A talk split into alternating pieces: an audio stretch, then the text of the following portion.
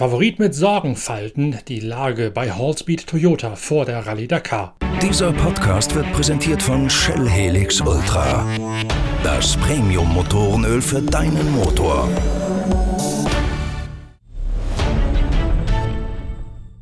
Nasser Al-Attiyah, Genil de Villiers, Bernhard ten Brinke, dazu das südafrikanische Toptalent schlechthin Henk Latechan. Die Fahrerbesetzung bei Hallspeed Toyota liest sich wie ein Who is Who des Marathon-Rallye-Sports. Neben den aus Südafrika direkt eingesetzten Allradlern mit den Pritschenwagen gesellen sich zudem noch die Schwesterwagen von Overdrive mit Yazid Al-Raji und Dirk von Sitzewitz sowie dem polnischen Offroad-Meister Kuba Przegonski mit Timo Gottschalk. Und auch diese Buckies, diese Pritschenwagen, sollten normalerweise reelle Siegchancen haben, aber trotzdem herrscht einigermaßen sorgenvolles Minenspiel bei Glyn Hall, dem aus England stammenden Teamchef der Südafrikaner. Krux allen Übels sind wie schon in der Vergangenheit die Reifen. Es gibt nicht allzu viel technische Neuerungen, sagt Glyn Hall im großen Exklusivinterview mit dem Pitcast per Telefon vor der Rallye Dakar. Lediglich Kleinigkeiten, die man angefasst hätte beim ehemaligen Gesamtsiegerfahrzeug von Nasser Al-Attiyah. We um, so we embarked after the last Dakar on a, an intensive test program with all the feedback that we received from the drivers in that type of terrain. And of course, punctures were a major issue mm. for us last year. So we had to work uh, a lot on the suspension to make the car, should we say, more precise. And, uh, you know, which is always a good thing, but it's a compromise, you know. So we did a lot of testing um, with Janil and uh, Henk, our new uh, star yeah, driver yeah, who yeah. Won, won the championship. And we, we made progress. So we did uh, a total of four desert tests since uh, June. And uh, we started to focus heavily on that part of uh, the setup of the car. So we, we first of all went to establish if we could find a piece of terrain which repeated uh, should we say, the concerns that we had, and we managed to do that. So we could really focus in on the the detail of the suspension. Where, where did you then, go for the testing? Not in the Kalahari like you normally would? Yes, it was in an area of the Kalahari, yes. Mhm. Man hätte ein ausgiebiges Testprogramm sich vorgenommen nach der letzten Rallye Dakar. Zunächst einmal hätte man ein äh, Stück Kalahari-Wüste finden müssen, wo es ähnliche Bedingungen hätte wie bei der Rallye Dakar, um dann genau gucken zu können, was man an den Aufhängungen verändern müsste, um eine Wiederholung der ganzen Reifenschäden von der letztjährigen Rallye Dakar auszuschließen. Maßgeblich sei es dabei darum gegangen, das Auto präziser fahren zu machen, aber das sei immer auch ein Kompromiss und deswegen nicht einfach zu erreichen. Insgesamt hätte man vier ausgiebige Wüstentests mit Genil de Villiers und mit Henk Latechan, dem neuen südafrikanischen Offroad-Meister, absolviert. Uh, so we went uh, uh, two times. We were then racing in our own championship uh, towards the end, so that was uh, helped us. Then we went to Namibia uh, as well into Walvis Bay with the drivers for a final sign off plus training for Henk and Shamir mm-hmm. with Janil on hand to guide the guys and sign off the final setup. And then, in parallel with this, we changed the characteristics of the engine. We um, worked on a little bit of the workability of the car and some not reliability issues, but we wanted to just refine the car a little bit more. Then we've had a new um, Hilux uh, body change, so mm-hmm. we had to incorporate that. So that was all new front end on the Hilux. So always a bigger job than it looks. New because, headlights, grill. Because of the cooling. No, no, it was marketing's demands. Yeah, yeah, but make... bigger job than it looks for, to apply to the rally cars, or because of the coolings. Yeah, I think uh, the the cooling we were okay on. It didn't actually. In fact, it improved the airflow in the front. There was more uh, radiator exposure. Mm-hmm. So, but it's just the job of designing it all in and making it look like the production car, which yeah. uh, which Toyota are very, very uh, adamant that the car must look like the model you buy and sure. not like a you know a hybrid car. No, not like a pro-drive car, for that matter. yeah, not like a prototype. yeah. So once we do all the design, then we have to get that approved aesthetically, and then you go back to the drawing board and you do it again. You know, mm. so. Uh, Nach zwei Tests in der Kalahari-Wüste sei man dann nochmal nach Namibia gegangen, an die Walfischbucht, in eine andere Wüste, wo Henk Latechan und ein Team Neuzugang, ein Herrenfahrer aus Südafrika, die letzte Feinabstimmung und die letzten Anpassungsarbeiten ans Auto vorgenommen hätten, übersehen und unterstützt von Genil de Villiers, dem Stammfahrer. Dort hätte man weiter an den Dämpfercharakteristika, den Aufhängungscharakteristika gearbeitet, um den Kompromiss mit einem präziseren Fahrwerk hinzukriegen. Gleichzeitig auch leichte Veränderungen beim Ansprechverhalten des Motors und eine bessere Zugänglichkeit gewisser Teile für die Mechaniker dargestellt. All das seien kleinere Veränderungen nur gewesen, die man allerdings durchaus spüren könne. Geholfen hätte dabei auch, dass man noch die letzten Rennen der südafrikanischen Offroad-Meisterschaft mit hätte bestreiten können. Auch dort hätte man noch wertvolle Erfahrung gesammelt mit den neuen Aufhängungscharakteristika. Neben der neuen Aufhängung und dem etwas veränderten Durchzugsvermögen des Motors sei es bei der Entwicklung über den Sommer hinweg auch maßgeblich darum gegangen, die neue Optik des facegelifteten Hilux vom Serienfahrzeug zu adaptieren. Die Kühlfläche sei dabei sogar ein bisschen größer geworden. Allerdings sei die neue Karosserie doch schwieriger anzupassen gewesen an die baulichen Voraussetzungen des Rallye-Fahrzeugs, als man das auf den ersten Blick vielleicht glauben möchte. And, then um, we we did some uh, weight saving, some um, on the car to just uh, move the weight around a little bit. Uh, I'm trying to think of what else we did, Norbert. Um, already that's quite a lot, believe me. I think what, what's what's most intriguing for me is obviously how did you manage, or have you hoped to manage, to cure the puncture issue? I know there is a new version of tire out this year, but you say you've also worked on the suspension, so I'm obviously curious as to what you could do on the suspension to actually aid the tires.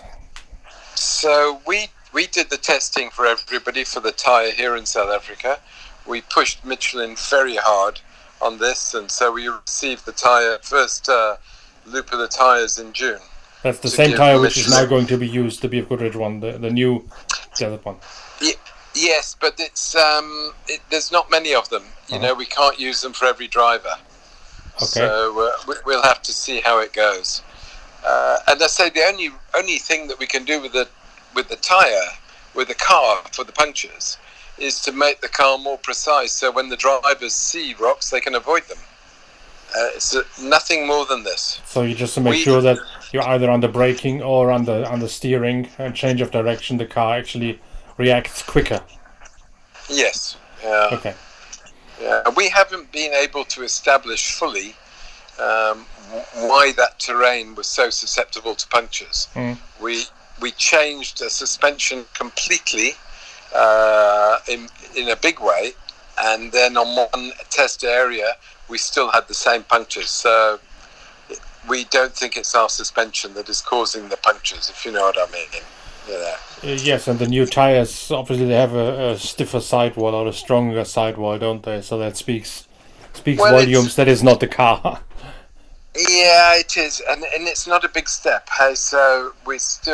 Neben einigen Gewichtseinsparungen, die einen besseren Schwerpunkt ermöglicht hätten, sei es maßgeblich um die Reifenfrage gegangen. Allspeed hätte die gesamte Testarbeit für die BF Goodrich, eine Schwestermarke von Michelin, Sand- und Wüstenreifen in Südafrika absolviert und hätte Michelin auch durchaus unter Druck gesetzt, da eine neue Reifenvariante herbeizubringen. Allerdings werde es für die Rallye Dakar nicht genug dieser Reifen geben, sodass man nicht für jeden Fahrer auch tatsächlich jeden Tag die neue Reifenversion einsetzen könne. Vom Auto her hätte man nicht allzu viel machen können, um die Reifen zu entlasten lediglich nur mehr Präzision in das Fahrwerk einzubauen, dass das Auto schneller reagiere, wenn die Fahrer beispielsweise einen Geröllbrocken sehen und dann lenken oder bremsen, dass dieser Fahrerimpuls schneller und präziser umgesetzt werde. Das sei das Einzige, was Hallspeed teamseitig dazu hätte beitragen können. Erschwerend sei noch dazu gekommen, dass man nie so richtig verstanden hätte, warum die Reifenschäden im vergangenen Januar bei der Rallye Dakar aufgetreten seien. Es seien jeweils Schnitte gewesen, aber sowohl im sandigen Geläuf als auch auf steinigem Geläuf und man hätte nie so richtig durchblickt und auch seins Michelin nie so richtig analysiert bekommen, was die Reifen da dermaßen hart rangenommen hätte. My biggest concern of the race is still the punctures. Yeah. The tires which were used at the at the Baja Hail, they were still the old ones because they had a number of punctures there, didn't they? The four-wheel drive cars. Yeah. Yeah, we we use the new ones, uh, Norbert. We use some new ones. Yeah. On NASA's car, on all the cars. On Nasser's car, yeah. But he had blow-ups as well. Um, he had he had one puncture during that during uh, with those tires on. Um, but perhaps it wasn't uh, rock related. It was more our setup, you know, of the tire pressures and things. So And and the tires which you've used in your off-road championship, they are the same like the Dakar. uh, we tested uh, six of them in our off-road championship, like we're going to race in Dakar, yeah. And um, it, it's it's not a big step at all. So we are. I, I, I'm most concerned is, is the punctures at the moment. Yeah. Well, your voice always tur- already turns sad now that you mentioned it, so yeah, I can hear that you are concerned, really. Yes, I am. Yeah, yeah. Rem- remember, 2018 cost us the Dakar win. Last, year, Last year. cost us the Dakar Yeah, win. last year so, it did, yeah, yeah.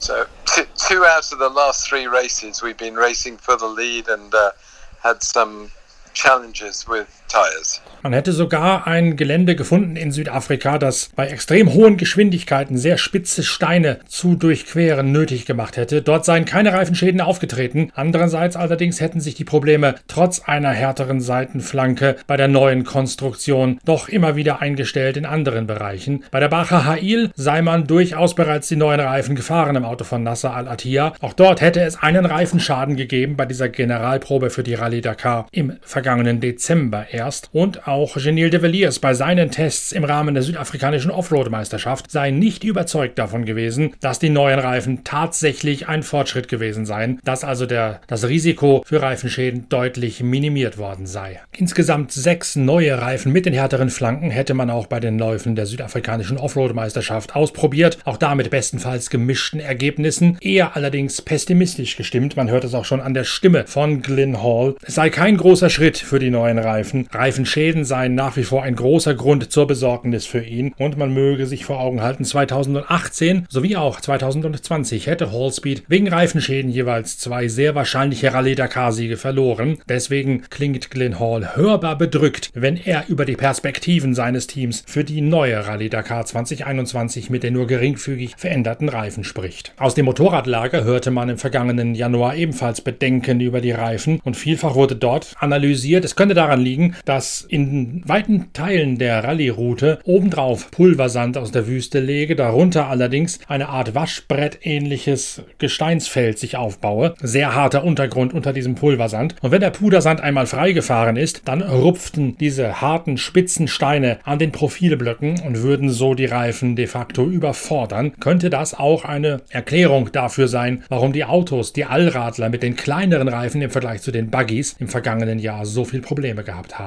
I think it could well be. Yes, I think it could well be. Um, you know, because they were cuts. They, they. Uh, I mean, we we did some testing for Michelin down the roughest road you could ever believe. Probably forty percent faster than you would ever go in a race, Oh. and had no punctures. Okay. Driving over sharp rocks, two hundred mils in diameter. I mean, square ones. And we did it all. We did it for two and a half hours until I said, "No, we got this is crazy. We're destroying the car." But that does. Would that explain KTM's theory, or would that not rather uh, be in sharp contrast to KTM's theory? No, but I don't know. um, and honestly, without wanting to sound dry and humorless, if we knew, we'd fix it. Yeah. of course. of Um, but we we don't understand it, and um, you know I've worked very close with M- Michelin. I've been really trying, and we've been trying to understand why where the punctures are coming from.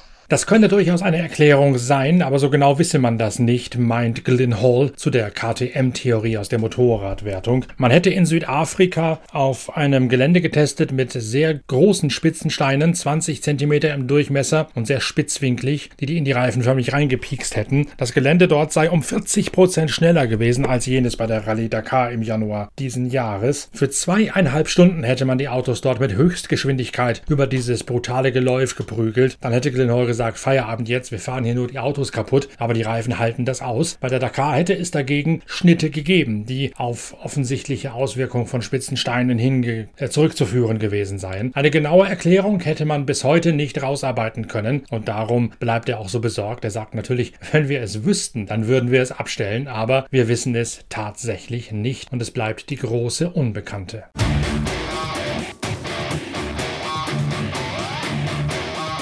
Für Genil de Villiers, einen der Akteure aus dem Team Hallspeed Toyota, ist daher klar, er wird die Rallye nicht mit den neuen Reifen in Angriff nehmen, sondern auf jene aus dem Vorjahr zurückgreifen. Ganz einfach, weil die neuen Reifen kein großer Fortschritt seien.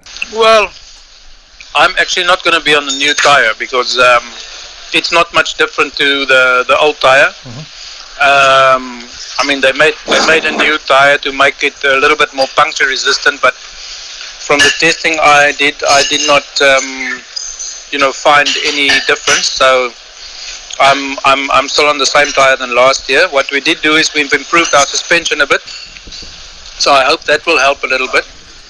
Um, but you know, for the rest, the car is, is, is, is very much the same as last year. Um, you know, like I said, the suspension has been improved.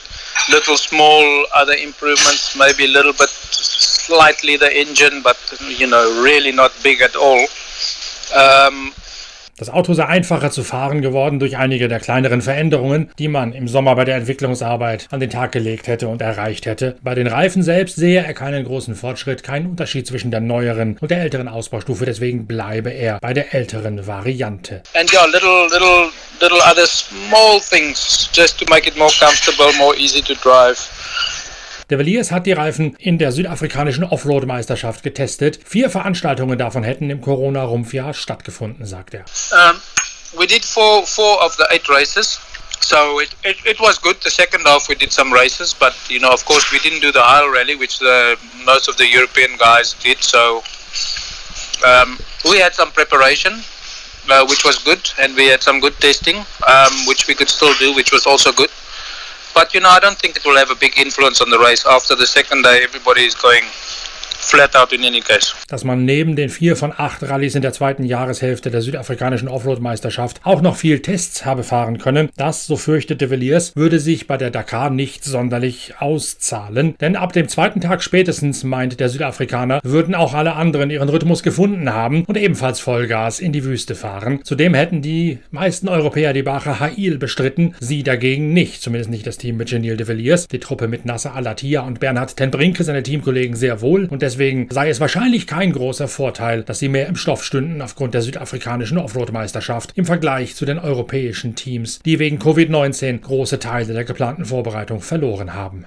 I think maybe with the testing we managed to do a bit more testing, so uh, that might help a little bit.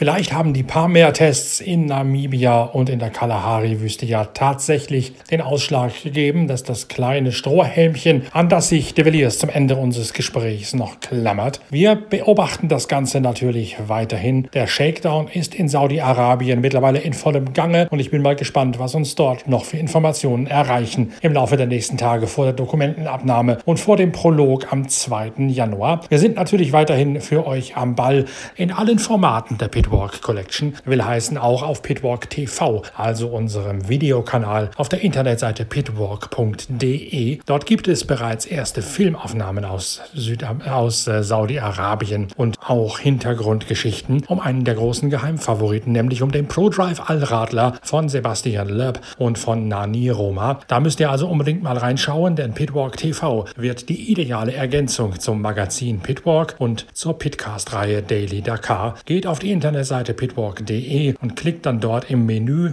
auf PitLife, dann auf den Untermenüpunkt Bilder des Tages und dann findet ihr dort bereits die ersten Videos, die ersten Bewegtbilder von Pitwalk TV mit exklusiven Inhalten. Ansonsten natürlich fleißig Pitwalk lesen, auch nochmal in den alten Ausgaben rumstöbern, wo es ja auch einen Hausbesuch beim Team Hallspeed schon gegeben hat. Eine große Titelgeschichte vor ein paar Ausgaben als Vorbereitung auf die letztjanuärige Rallye Dakar. Da hatte ich die Hallspeed-Mannschaft in Kyalami in Südafrika besucht und genau dargestellt, wie einzigartig einzigartig deren Vorbereitungsschema ist. Ganz anders als das beispielsweise von X-Raid. Das wird in dieser großen Cover-Story, die ihr auch im Shop auf pitwalk.de nochmal finden könnt, nachgelesen. Da könnt ihr euch also nochmal quasi vorbilden auf die Rallye Dakar. Ansonsten geht es weiter mit den nächsten Pitcast-Formaten und mit Pitwalk TV auf der Internetseite pitwalk.de. Wir hören voneinander, bleibt gesund und auf ein hoffentlich besseres neues Jahr 2021. Danke fürs Reinklicken, euer Norbert Okenka.